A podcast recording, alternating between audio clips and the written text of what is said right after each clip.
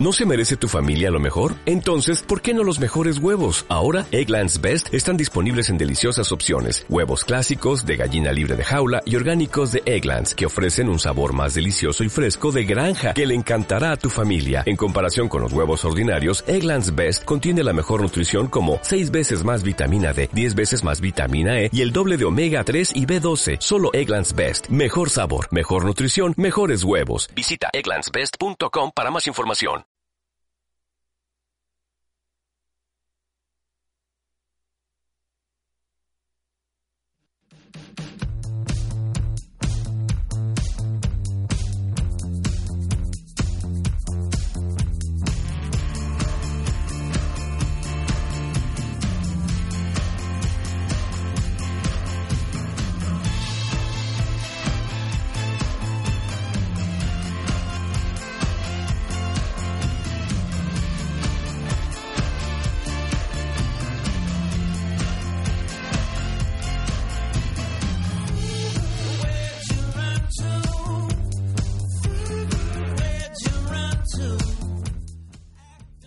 Sean bienvenidos a Nopaltronics, un programa dedicado a la tecnología y a la buena música. Y bueno, yo soy Ángel, alias el profe, y me acompaña esta vez Eric. hola, ¿qué tal? ¿Cómo está, profe? De la Netflix, la, Netflix. La Netflix. Pero ahora no vamos a hablar de series, ¿eh? ah, demonios.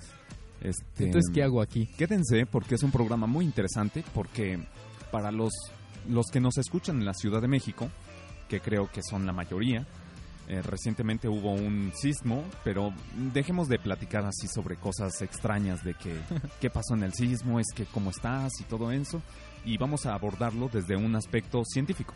Mm, me gusta esa Del lado de objetivo, ¿no? ¿Qué fue lo que pasó y qué, cómo se llaman todos estos fenómenos? Porque el programa de hoy se titula Sismos para principiantes o for para que toda la gente que, bueno, no esté muy bien entendida de cómo o por qué pasan estas cosas, se entere aquí de una manera más objetiva. ¿Qué te parece, Eric? Pues es muy padre este programa. Estoy súper ansioso por empezar. No, no conozco mucho, pero... Pues, pues, terminando lo vas a hacer. Así que em, vamos a empezar primero. Fíjate los puntos que vamos a tomar. Ok, ok, ok. Vamos a tomar primero eh, ¿qué es un sismo? ¿Qué es Después, ¿qué lo detecta? O sea, a todo esto... ¿Cómo se mide? ¿Cómo se mide, no? ¿Alguien se ha puesto a pensar en eso? No, ¿verdad? Pues yo solo sé que es escala Richard, pero no sé bien cómo funciona esa escala. Ah, ahorita va, más adelante te iluminaré, iluminaré tus dudas. Y la tecnología y los datos interesantes que hay detrás de todos estos fenómenos naturales que son completamente normales en la Tierra y totalmente destructivos para algunos de nosotros, ¿no? ¿Qué te parece si vamos al primer corte musical? Me parece de maravilla. Es un saludo para Ali. Esta es una petición de Ali, que es eh, de los Bee Gees, Standing Alive. Que entre la canción, por favor.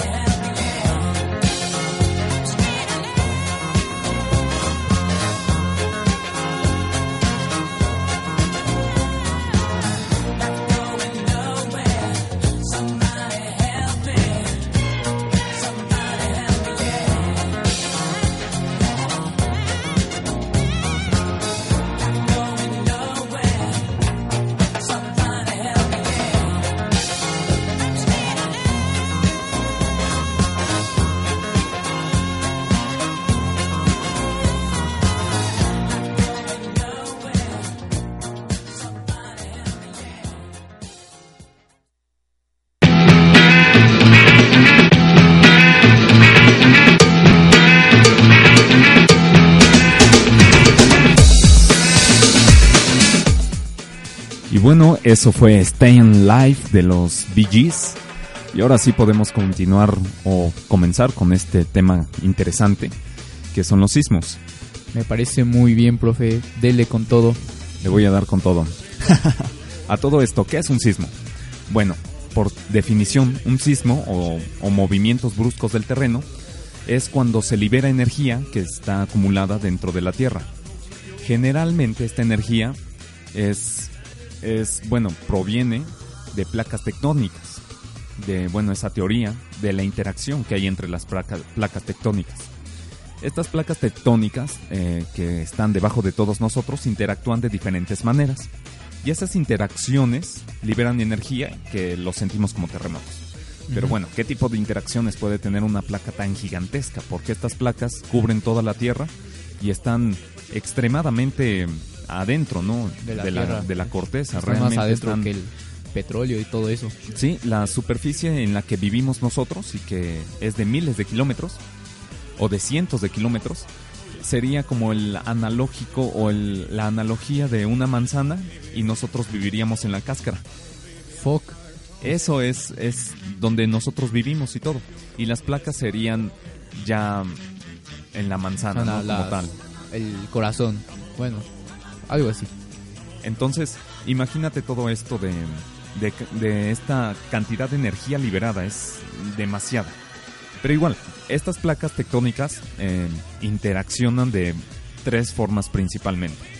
La formación de nueva corteza, que quiere decir que dentro de la Tierra, muy adentro, en el núcleo, se sigue generando eh, nueva corteza a partir del calor. Hay, hay Ah, rocas que ok. están fundidas ahí adentro, Ajá. un calor extremo. Estas rocas van saliendo como plastilina así del, del núcleo y se van incorporando a las demás placas. Wow. Esto al momento de que lo van haciendo empieza a haber interacción y empieza a haber un intercambio de energía Energía. o liberación de la energía también eh, pueden eh, rozar entre placas porque, bueno, para los que nos estén escuchando, estas placas tectónicas no son algo estático.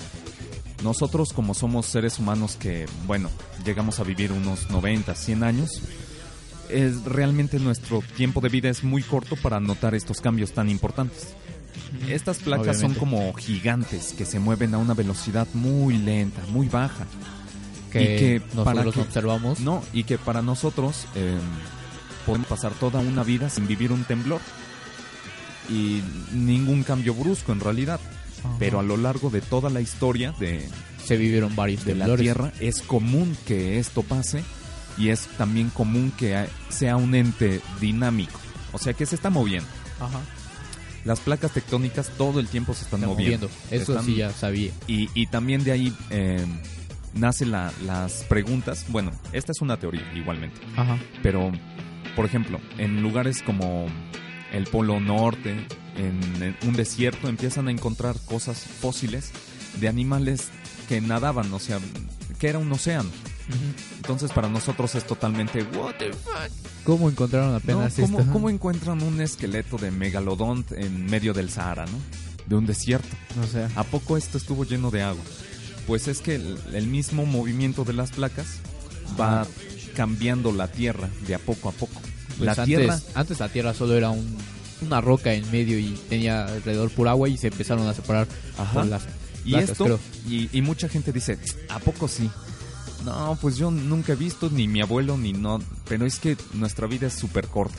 Realmente está Es ocurriendo ahorita. Muchos dicen así como, ok, ¿y si es eso cierto? ¿Por qué no hay cambios actualmente? No, sí los hay, pero es que son muy lentos, ¿no? que nosotros no Sí. podríamos observar. Hay placas que se deslizan, eh, por ejemplo, la placa asiática, que bueno, se dividen en- igual como en, en especie de continentes que Ajá. son placas. Y la asiática se mueve hacia el sureste, algo así, eh, a la misma velocidad que crecen las uñas. Wow. O sea, O sea, imagínate, ¿no? fuck. Es muy ¿Cuán- pequeño. ¿Cuándo vas a ver que se mueva tres metros? Pues no, pues cortarte las uñas. todo. No te las cortes en que toda tu vida. Y... Para que veas un metro o algo así, ¿no? Ajá. y, y, eh, y se siguen moviendo actualmente. También interaccionan eh, rozando entre placas. Al pasar una placa del lado del otro, se crean esfuerzos, los cuales liberan violentamente cuando las rocas llegan a un punto de fractura. recordemos que estas son placas eh, eh, moviéndose, pero a la misma, al mismo tiempo poseen eh, una masa sólida. Entonces estas rocas se van, van chocando, interaccionando entre cada una de ellas hasta que hay un punto en el que Una gran masa de roca dentro de una placa Ajá. se rompe, ¿no? Y- o sea, llega un esfuerzo que ¡pam! fractura la roca y se va, ¿no? Como que se desliza. Ajá. Y eso también genera este Como la fuerza que opones con una persona, ¿no? Y de repente ya se cansa y te suelta y pues tú te vas para adelante. Sí, exactamente. A corte se llama. Corte. O fallas. Sí, es la, el límite que hay entre una placa y otra placa tectónica. Ah, ahora, eh, también hay choques entre placas. Estas se pueden de dar en tres situaciones. Eh, un choque de una placa oceánica y una placa continental. Que Mm. las propiedades cambian y las características cambian. Cambia. Obviamente, creo. Eh, este, de este choque pueden surgir cadenas montañosas, o sea, las, las montañas que nosotros conocemos, Ajá. las sierras y todo eso, se ocurre cuando dos chocas, cuando dos placas Placas chocan. La energía eh, de estas dos placas empuja a la tierra Ah, y se de- empieza en a pico. hacer, ajá, en pico, como si fueran dos, Dos montañas. no, como si fueran como, dos pendientes. como que podría ser, como, no sé. Es que como, como en no- tu plato de comida, así que tienes tus dos alimentos y los juntas. unes Ah, y se hace como que una un piquito, eso pasa. Entonces, la canción. ah. Entonces, estas placas oceánicas pueden, eh, de una oceánica y una continental, pueden generar una cadena montañosa. También puede chocar una, eh, dos placas oceánicas, que aquí la más delgada o la más densa de las dos se hunde. Estas no generan este, cadenas montañosas, Mm. sino que una de las dos se hunde y crean fosos, fosas. que Uh, son así como la- las fosas de las Marianas, el que también hablamos aquí en algún programa, Ajá. Que son este no escuché el abismo, el abismo Challenger Ah, ese sí lo he visto. y dentro de ese abismo hay fosas. Esas fosas también surgen de la interacción de estas Placas. de estas placas tectónicas. Y bueno, cuando interaccionan y cuando pasa todo esto, generan esa cantidad verdaderamente increíble de energía, pero así una cantidad enorme, es- estratosférica, ¿no? De energía, que pues para nosotros es inalcanzable y que también es algo que nos nos sobrepasa, ¿no? No actualmente no hay nada que genere tanta tanta energía de golpe como, como, las, las como la de ajá, como la interacción Imagínense qué poder tendría en las manos si podría controlar esa fuerza o tener esa fuerza. Imagínate si estamos todos sobre esta misma corteza, ¿no? Y nosotros los que vivimos en la Ciudad de México vimos como edificios, todo lo que esté encima de la tierra se movía, inclusive el agua, que todos sabemos que el agua es muy pesada y muy difícil de, Mover. de mover, grandes cantidades de agua y las mueve, ¿no? Entonces Sí. imagínate cuánta energía, cuánta energía se necesita Necesita. para hacer eso. Bueno, ahora, estas, esta interacción genera las ondas sísmicas. Estas son oscilaciones que se propagan desde una fuente o un foco, que es donde se interaccionan, a través de un medio material elástico, El epicentro. como, como el sólido, ¿No? el ¿Es líquido. diferente? No, Ah, ok. es lo que nos dice acá nuestra experta geóloga, Geóloga. geofísica.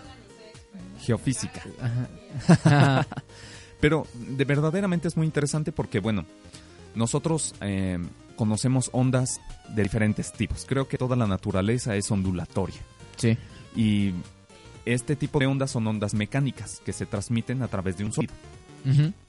Entonces hay diferentes, hay cosas muy interesantes aquí que hay que destacar porque cuando ocurren estas interacciones, diferentes tipos de, de ondas se propagan a diferentes velocidades y en diferentes lugares. Lugares. O sea, ahorita vamos a hablar más al, respecto. Estas ondas esto. transportan esta energía eh, mecánica que, que, bueno, son las que... La, el resultante de estas colisiones gigantescas. Y hay varios tipos de ondas, ¿no? Básicamente hay cuatro. Cuatro, Cuatro. tipos de ondas, no dos, cuatro. Cuatro. Estas cuatro se subdividen en dos, ¿no? Dos eh, que son... eh, que no pertenecen a la superficie, Ah, no superficiales, No y superficial. unas sí superficiales. Lo dije así, pero aquí tengo Sí. bien el nombre. Las ondas primarias, que son las ondas tipo P, que estas ondas son las eh, que son las primeras, las que se generan al instante que se fractura la Tierra. Ajá. Estas ondas son las primeras que se generan. Esta eh, comprime y expande la roca, o bueno, el medio en el, que en el que se está propagando, en la dirección en la que viaja. O sea, nos hace así como que, uy, Uy, uy, uy. uy. no, ay, es inútil que haga esto porque nadie me está viendo. Pero está acercando sus manos y la está separando. Estoy acercando mis manos así y las separo en forma perpendicular. Entonces es como que... En- y, y estas son las, son las eh, que viajan y son las que algunos detectores sensan, estas primeras ondas. Em, son capaces em, de transmitirse a través de la atmósfera, por lo que hay ocasiones que son percibidas por personas y animales como un sonido grave y agudo. Wow, Grave, wow, no, wow. grave y profundo, perdón. Entonces, aquí notamos como la interacción de la Tierra, o sea, está la Tierra aquí y arriba hay gas, que es el aire, ¿no? Ajá. La onda mueve la Tierra y a su vez mueve, Mueve el aire, aire. y genera una onda de sonido Wow, que por algunos animales, por eso es que luego dicen así como que los animales lo presienten. No. Ajá, como que los perros son los que eh, están normal y se fueron mi- eh, unos segundos antes de que ocurriera todo. Es porque, bueno, algunos perros o algunos animales tienen eh, interacción directa con la tierra a través de sus patitas. Ajá. Es como si anduvieran descalzos. Y ellos sienten estas vibraciones y se espantan Espantan. porque no saben qué son. O sea, ellos nada más Nunca sienten saben. algo raro y se, salen, van. se van corriendo a no sé dónde porque de lo sienten. Pero no es como que lo presientan ni que haya un poder mágico que antes no. Son las mismas ondas que viajan a diferentes velocidades. Mm, Y bueno, igual alguna persona que tenga que esté muy cerca de un del origen de la interacción puede también escucharlas como un sonido profundo y grave, Como, de un animal. como "Oh", tú, ¿qué está pasando? ¿Qué está pasando? Son las ondas P, las ondas S. Las ondas S, que son las ondas secundarias, viajan más lento que las ondas P, pero arriban con posterioridad a la superficie terrestre, moviendo de arriba hacia abajo y de lado a lado, que sacude la superficie y el suelo vertical y horizontalmente. Este movimiento es el responsable de la mayoría de los, bueno, de los daños a las De los- estructuras. De sí. los daños. Sí, o sea, tú las ondas P dices, oh, estuvo raro. Y luego llegan las ondas S y chin, Chin, ¿no? ya Empiezan chingaron. todos. que ya están más cerca de- Del Sí, subsuelo. son las que, sí, vamos, son las que mueven en todo. Todo. Y estas son las, bueno, las más peligrosas. Estas son las que no están en la superficie. Las que sí están en la superficie son las llamadas ondas LOF, que es por un científico. No, no crean Love. que son amorosas las, las ondas. Love. LOF, que son que su movimiento es el mismo que las ondas S, solo que restringido a intervalos de interacción con otras ondas también superficiales de tipo R. Estas, Wow, wow. ¿Cómo tienen- está esto? ya me Bueno. pues ya ves, está aquí, velo como un pastel. Ok, sí. En dentro del pastel es donde ocurren las cosas. Ajá. Algo se rompe. Sí. Salen volando dos tipos de ondas primero. Pum. Así. Pasa una onda y sale a la superficie, la detectas. Pasa la otra onda, sale a la superficie y esta onda Es la que choca con, con la superficie y se generan a su vez otras ondas en la superficie. Wow. Ah, ya, ya, ya, ya. Ya, ya, ya. O sea, la onda va, va eh, corriendo, por- bueno, se va propagando en, dentro de la Tierra. Cuando choca en la superficie, se propaga de una manera diferente. Ajá. Como que va así, ¡uh! y sale y, y se empieza a expandir, ¿no? Así como... Estas son las ondas superficiales de tipo L y tipo R. ¿Podría decirse como una explosión? No, no. Que estas son las que detectamos, las superficiales. Las superficiales. Estas ondas tipo L son las que se detectan porque son las que sentimos. Ok. O sea, son primero las ondas P, luego las S, luego las L y al final las tipo R. Estas ondas L viajan a entre 3.5 y 4 kilómetros por segundo. Eh, van muy rápido, rápido. pero que se van. Pero no contaban con nuestra astucia. Porque bueno, las ondas electromagnéticas viajan a la velocidad de la luz. No viajan a 4 kilómetros por segundo. viajan a 300.000 kilómetros por segundo. Shit. Entonces un detector puede recoger la señal y avisarte al Sí. instante. Y bueno, ¿qué les parece si vamos a otro corte musical para que sigamos hablando de este tema súper interesante? parece. ¿Qué canción Mucha información y muy curioso, ¿no? La naturaleza. Estoy súper eh, asombrado con toda la información que me está metiendo ahorita en estos momentos. Pues sí, e- es verdaderamente interesante. ¿Qué les parece si vamos al segundo corte musical que es Miss Murder de Afi? Que venga la rola.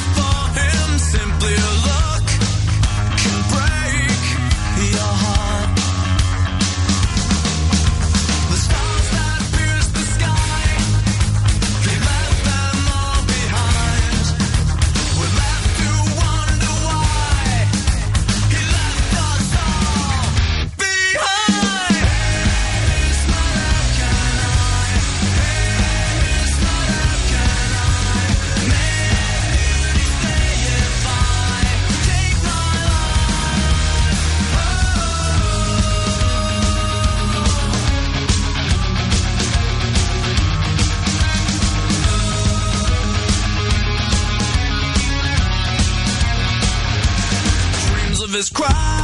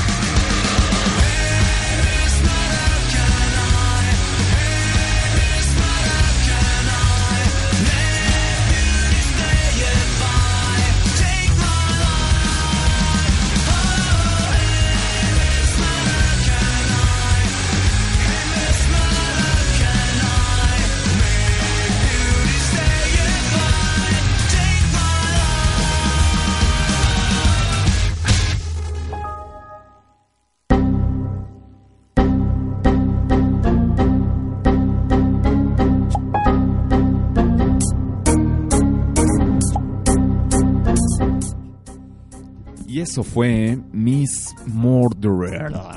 Miss Murderer. ¿no? O algo así. De ¿Quién sabe cómo se pronuncia? Para muchos lo escucharon en la secundaria. Bueno. A todo esto de las ondas y ondas P, ondas S, ondas R. PSLR. P-R-S-L. PS primarias, secundarias, L y R. Ok. Bueno, a todo esto, estas No ondas aquí. ¿qué, qué onda, no? ¿Quién las detecta? Pues yo ya le O había sea, dicho, que, o sea, hay, que haya un sistema o o algo sea, así. No, yo- pero me refiero a que ah, qué institución o quién dice así como que, hey muchachos, fue de sismo. tanto, Ah, fue de tanto. No, ¿quién? ¿Una máquina? No, Demonios. no. He vivido toda mi vida engañado. Mira, a partir de 1985, que bueno, fue azotada por un terremoto que dejó grandes pérdidas por todos lados y toda la onda, cuatro años más tarde inició la construcción de uno de los proyectos más grandes e importantes en materia de protección civil. Bueno, para nosotros. Este proyecto es el sistema sísmica, el sistema de alerta sísmica de la Ciudad de México, o por sus siglas, el SAS. Y en el Estado de sistema México. de y en- alerta sísmica. No, de México, de todo México. Ah, ok, ok. Es que dijo Ciudad de México. Sí, pero me Ah, refiero a que ah, se, México. empezó, Ah, se empezó a generar aquí y después ya se empezó a Deme un golpe ya. No, no importa. Aquí para eso están, para eso tenemos la información para que la población tenga una idea más objetiva sobre este tipo de cosas. Y es normal que se pregunten, pues, ¿qué onda, no? ¿Y ese sistema qué? Qué Pues, pues sí, resulta que estas, es- en ese entonces, del 1985, tenía dos estaciones eh, sismosensoras que cubrían de forma parcial un segmento de la costa de Guerrero. Pero ya ves que se movió todo y después del niño ahogado tapan el pozo. ya dijeron, no, no, ma, sí, Sí, necesitamos necesitamos a- algo". más, ¿no? Creo Ajá. que ni lo censamos bien. Y, todo. y empezó a, a crecer hasta el sistema de, al- de alerta sísmica mexicano, el SASMEX. Oh. SASMEX. Sam, Sasmex. SAS, SASMEX. Sistema de alerta sísmico mexicano. Este sistema actualmente cuenta con 64 estaciones instaladas en zonas sísmicas de Guerrero, Jalisco, Colima, Michoacán y Puebla. Estas, bueno, ¿por qué las ponen ahí, no por otros lados? Muchos preguntaban Son por zonas eh, sísmicas, en este, el 19, Ajá. ¿por qué no sonó la alarma, no? Pinche alarma ni funciona. Pinche alarma. Y es que, bueno, los expertos, los geólogos o geofísicos, determinaron que la zona de falla, o sea, en la zona que es más probable, Probable que haya. haya este tipo de cosas, de interacciones entre placas, es en las costas de Guerrero, Ok. o sea, en el lado sur. Pero si un temblor no se puede predecir, ¿cómo lograron definir eso? ¿O No, no, no. a o través sea, de qué? eh, eso es en base a... a- no, Ah, no, no, ok. o sea, es que... Ajá. Nosotros, Oh, nosotros podemos saber cuáles son las zonas en las que se podri- en las que está dividida las placas tectónicas. O sea, tenemos así como que un mapa de todas las placas. Ajá. No las hemos visto ni nada. Eso Ajá. es con, con estudios.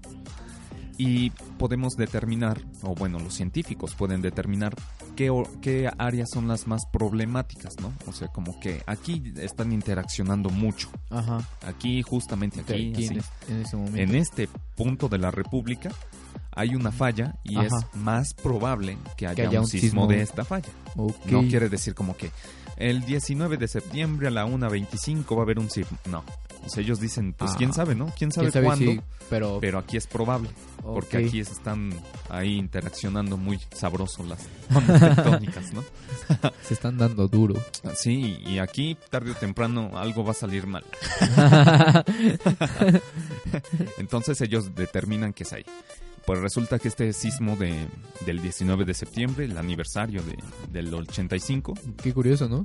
qué curioso, eh, el sismo no provino de, de esa falla, provino ahora del norte de la República, bueno, siendo un poco más específicos de Puebla.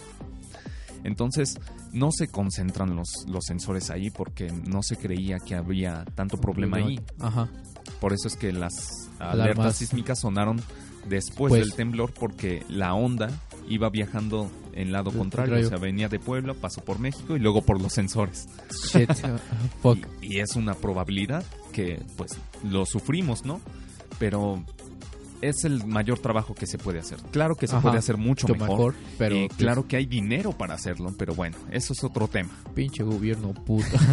Ese es otro tema. Eh, ahorita nada más estamos este, dando la guía. dando, dando las cosas científicamente. Estas ondas eh, tardan más o menos de entre los sensores hasta acá 75 o hasta 85 segundos en correr la distancia entre la costa del estado de Guerrero a la Ciudad de México, que son más o menos 300 kilómetros.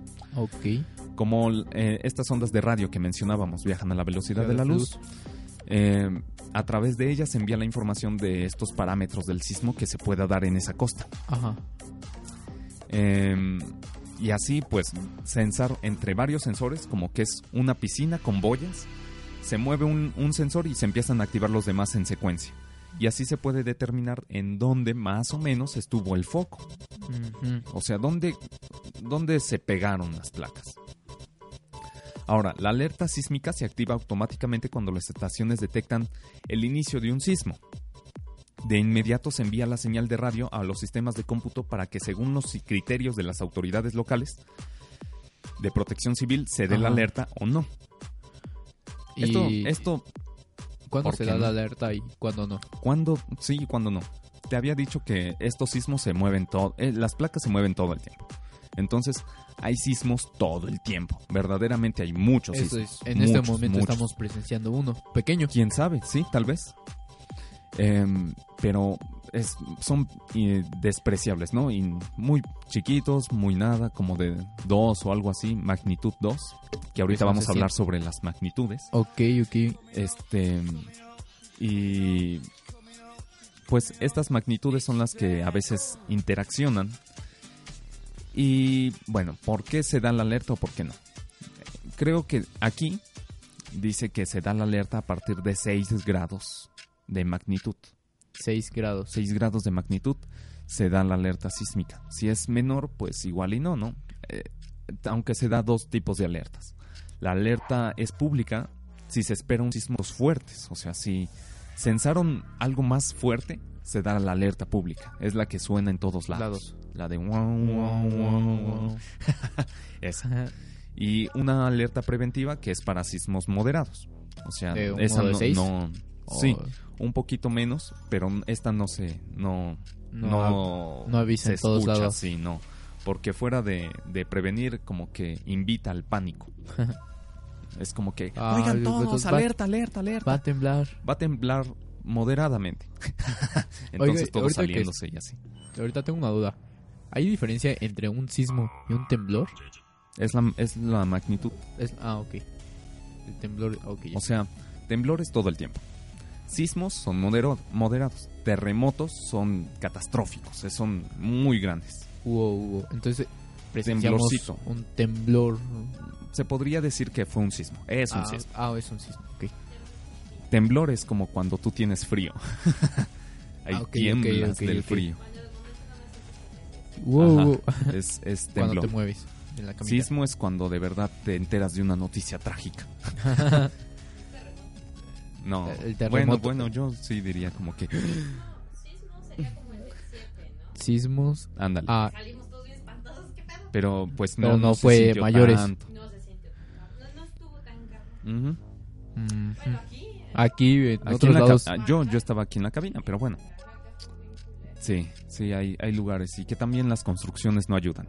También vamos a hablar sobre las construcciones. Construcciones. Las alarmas, pues ¿para qué, no? ¿Para qué alarmar? Pues esto ah, Pues ya te, da, verga. te da segundos. es la diferencia entre la vida o la muerte muchas veces, ¿no? Si suena la alarma y tienes como 70 segundos para salir de donde estés, es mm, claramente ventajoso a que no escucharas la alarma y te agarraran donde estés, ¿no? O sea, aunque sea un, un tiempo tan corto de acción, ¿Y si estás en el hace la diferencia. ¿Y si estás en el No, baño? pues 70 segundos es más de un minuto, o sea, si alcanzas a salir de tu casa, del baño, de lo que sea, o sea, La cortas. si hubiera sonado la alarma, no muerto tanto. sí, sí, o sea, si hubiera sonado la alarma, si hubiéramos salido todos así. En- Y fácil nos agarraba, pero ya en la salida. Ajá.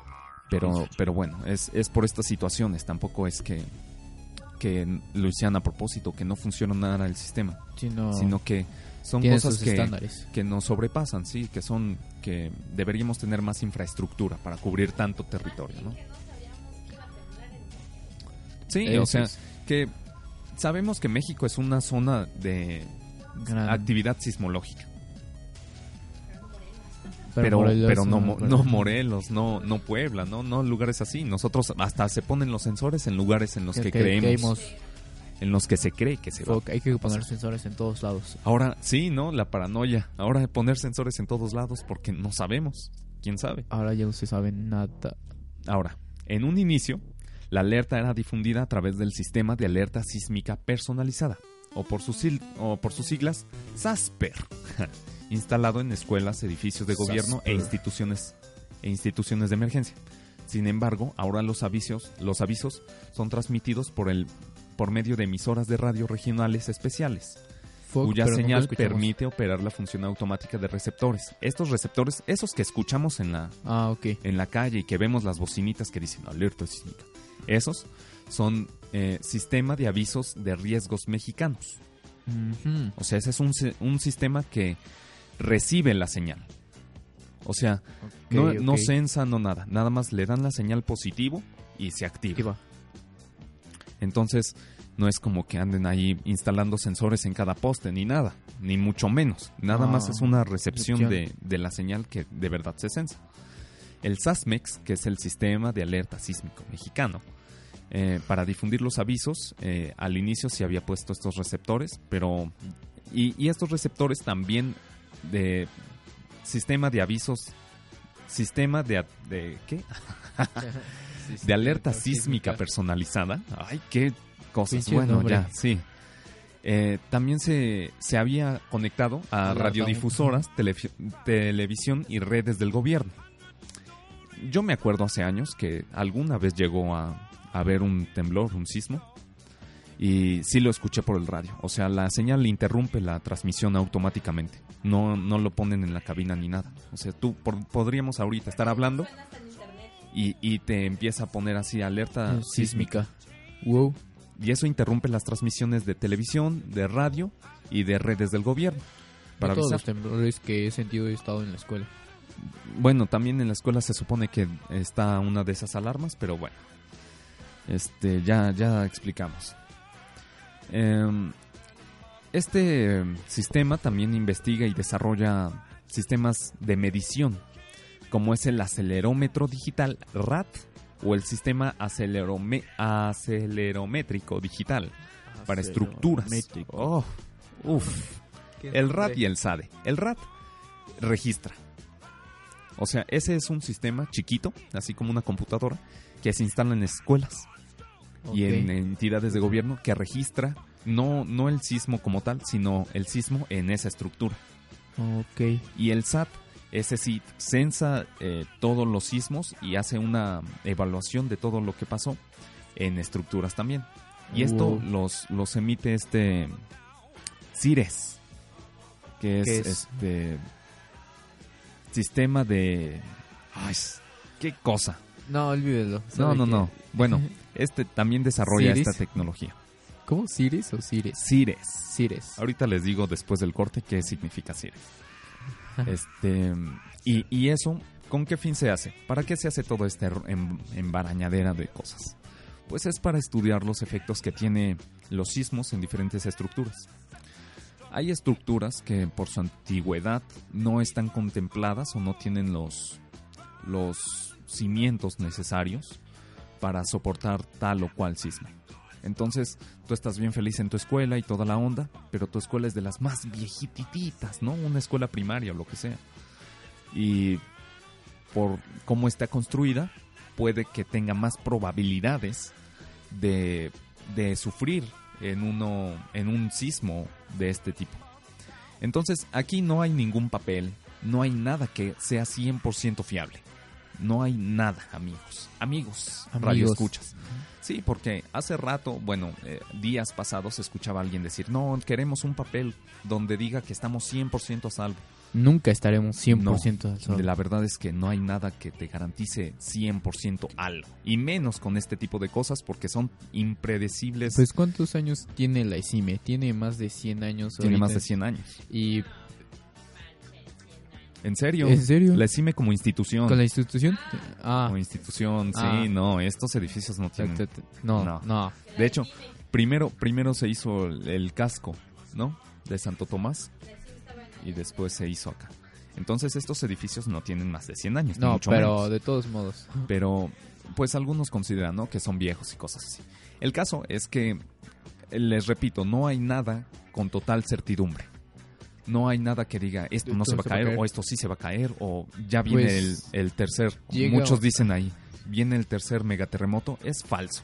Todo es falso. No, No, hay predecir, certeza al 100%. No se puede predecir un temblor, no se puede calcular la magnitud. Bueno, No, sí se puede calcular la sí. magnitud, pero no se puede calcular la magnitud con la que va a venir el temblor. No se puede calcular el impacto de la magnitud, o sea, ah, cuántos edificios se van a caer, cuál se va a caer, a qué hora se va a caer, nada de eso. Nada de eso. Entonces, Es pues, Es probabilístico. una tontería. Es probabilístico, o sea, la estructura está en buenas condiciones y todo, es menos probable que, que se que caiga. se caiga. Pero Eso es lo que quiere decir. Menos. No quiere decir que no se va a caer, quiere decir que es poco probable.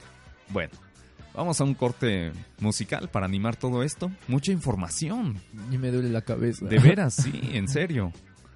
Este, vamos a este que ¿Qué vamos a es escuchar? tercer corte musical, que es de Gorilas. ¡Wow! Que venga la música.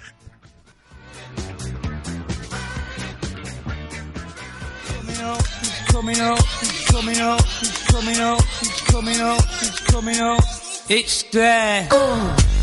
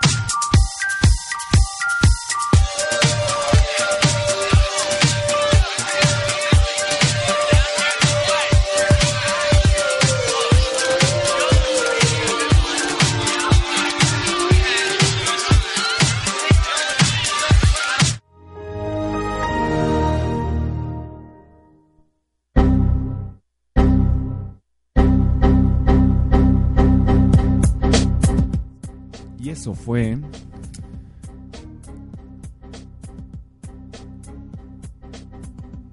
Y eso fue un poco de Dare, de Gorillaz. Gorillations. Gorillation. A una amiga le gusta mucho Gorillaz. Gorillaz. Mándale saludos. Paola. Oh, Hola. Te amo. Oh. No, nada de eso. Ah, sí. Paola, te amo. Oh. Ah, Ya no. se me había olvidado qué quería decir. Bueno. Eh, ¿Se acuerdan de qué era el CIPRES? Era el Centro de Instrumentación y Registro Sísmico, AC. Bueno, AC. CDA, SADCB, no, AC. El- este, este, esta institución eh, se encarga también de tener la tecnología adecuada para medir estos sismos. Te había mencionado el acelerómetro registrador acelerometri- acel- El acelerométrico digital. Lo dijo. Lo dije. Y bueno, se encarga de, bueno, registrar todos estos sismos y ver cómo se comporta en diferentes edificios. Esto también los instalan en, en lugares de, de gobierno para estudiar el comportamiento de estos sismos. A mí me llama la atención porque pues realmente es como el ingenio humano contra la naturaleza. Tratar de hacer construcciones cada vez mejor, cada vez más inventadas, mejor diseñadas específicamente para contrarrestar los efectos de un sismo, ¿no? De este tipo. Y ya, pasando ahora sí a un tema súper interesante. Venga, lo chido. Ahora sí vienen los chido. Venga lo chido. Bueno, esto lo tomé de un artículo del Excelsior. Así que, igual, eh, visítenos en Facebook como Nopaltronics y en Twitter como arroba Tecnopal. Parte de la información se va a subir ahí, como estos links que voy a decir, que son este, de la nota del Excelsior. Alguna nota sobre este, investigación de algunos profesores, como los sismos se pueden predecir, que no son de gente ni de... de Gente. ¿Cómo se llama? No, las que leen las cartas y eso. Ah, no, ah, adivinas. Este, Como de bruja. adivinas ni nada, o sea, científico, Ajá. que ya lo dicen de una manera más coherente y veraz, se puede o no se puede.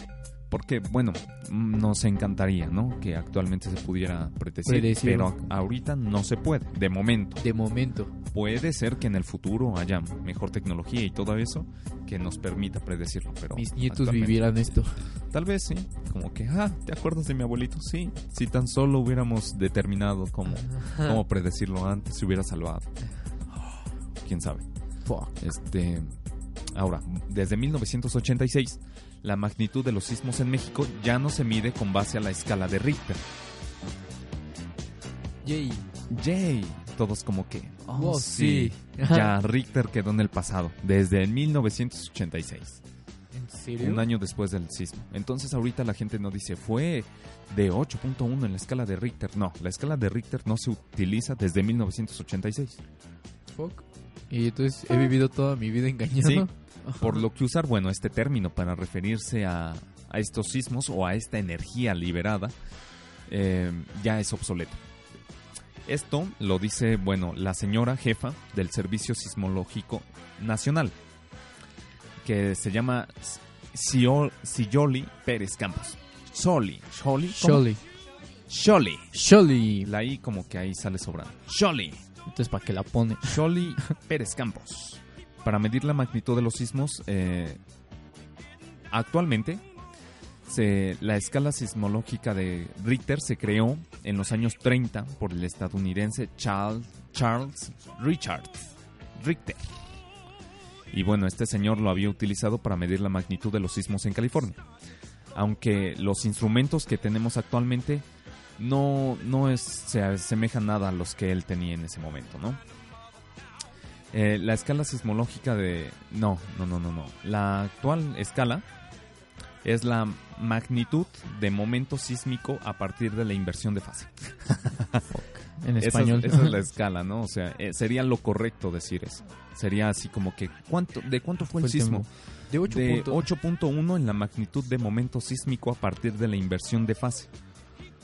Entonces, amigos, pues no, mejor 8.1 Richard. no dicen, dicen, fue de magnitud 8.5, pero no dicen Richter ni sus apellidos, eso ya. ya fuchi. quedó. Sí, eh, claro que esto es totalmente incomprensible para gran parte de la población, Simples mortales. pero, pero es la magnitud de la cantidad de energía liberada. O sea, estamos hablando de, de muchos miles de millones de pesos. Ah. no, tenía que decirlo, ¿no? Es como que en eso se van esas palabras. Como miles de millones de dólares. No, miles de millones de... ¿Qué sería de, de energía, de magnitud? En, en unidades de energía de magnitud liberada. ¿En joules? Se mide en joules. no, pero hablo en este pero- tema, de este tema. no sé. Porque bueno, también hay en... Bueno, yo me imagino que han de ser joules. Oh. Se los... No, Wikipedazo. Son no, joules. Son joules. a Sí, B. energía. ALB. Bueno. En, en esta... En, ¿Sabes qué? También eh, lo que pasa aquí es que los equipos no tienen nada que ver con aquella época. Y debido a que cada zona se comporta de manera diferente, es necesario modificar las mediciones y los factores que corren por distancia. Ya se acordó aquí Frida. Se miden Ah, en, en cantidades de dinamita. Wow. Wow. Wow. Vamos a hacer una explosión a la.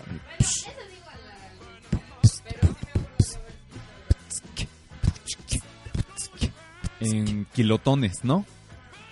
Ándale, sí, ya me acordé, sí. En cantidades de dinamita. En Teslas. En Tesla. no, en cantidades de dinamita. Dinamita. O sea que truenan mil kilos de dinamita, miden eso y luego lo multiplican por lo que haya sido, ¿no? Entonces, bueno, Shit. hay un montón de energía ahí liberada, bien loca.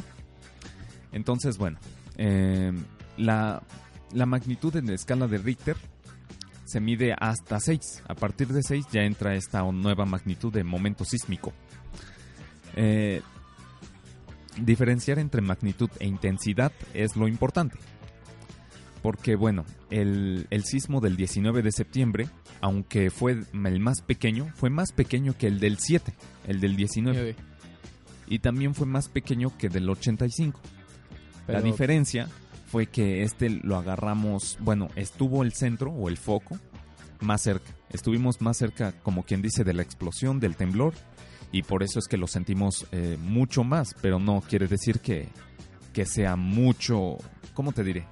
Hay que diferenciar bien entre lo que es la magnitud y la intensidad.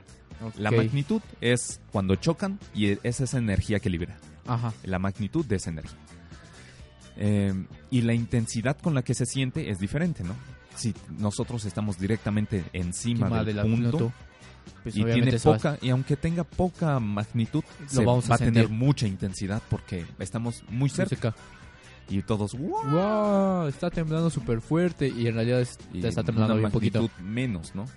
Y también podría pasar que pues sí, o sea, les digo, no, o sea, les digo que se sintió más la intensidad aunque la magnitud fuera más pequeña porque estábamos cerca.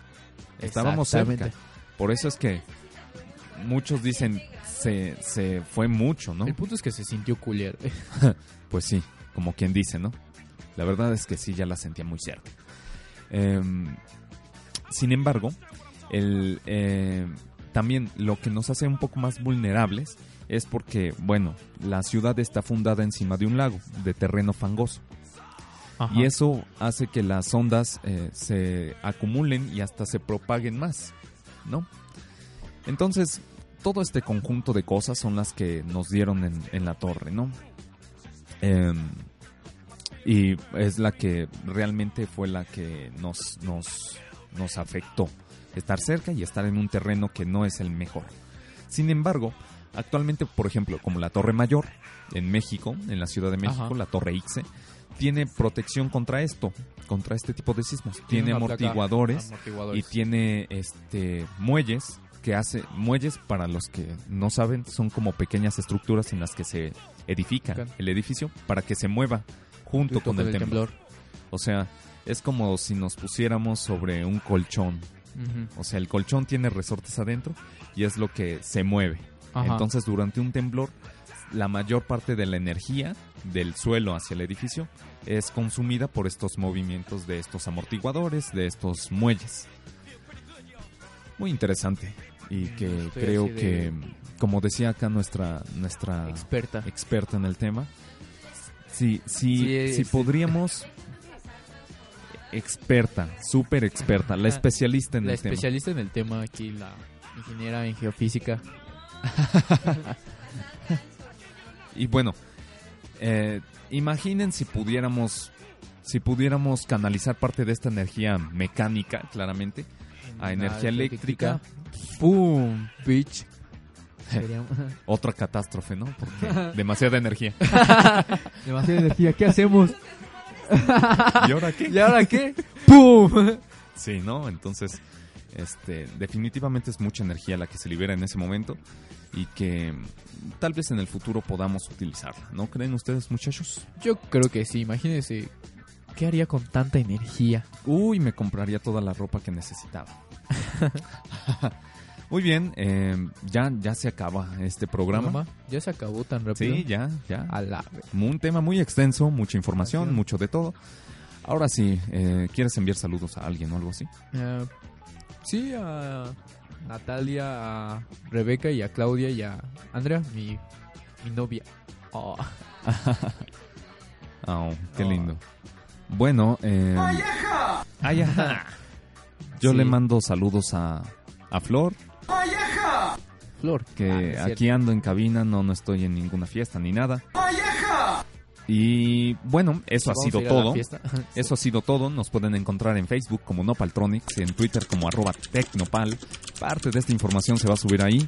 Y esténse pendientes porque vienen unas actualizaciones muy interesantes en la página de los nopales. Así que bueno.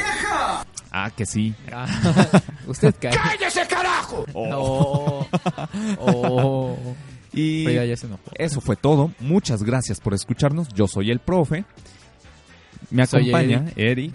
En Eric. controles Frida Yolitzi. Y esto fue Nopaltronics. Yay. Escúchenos la próxima semana. Adiós. Nos vemos. Chao.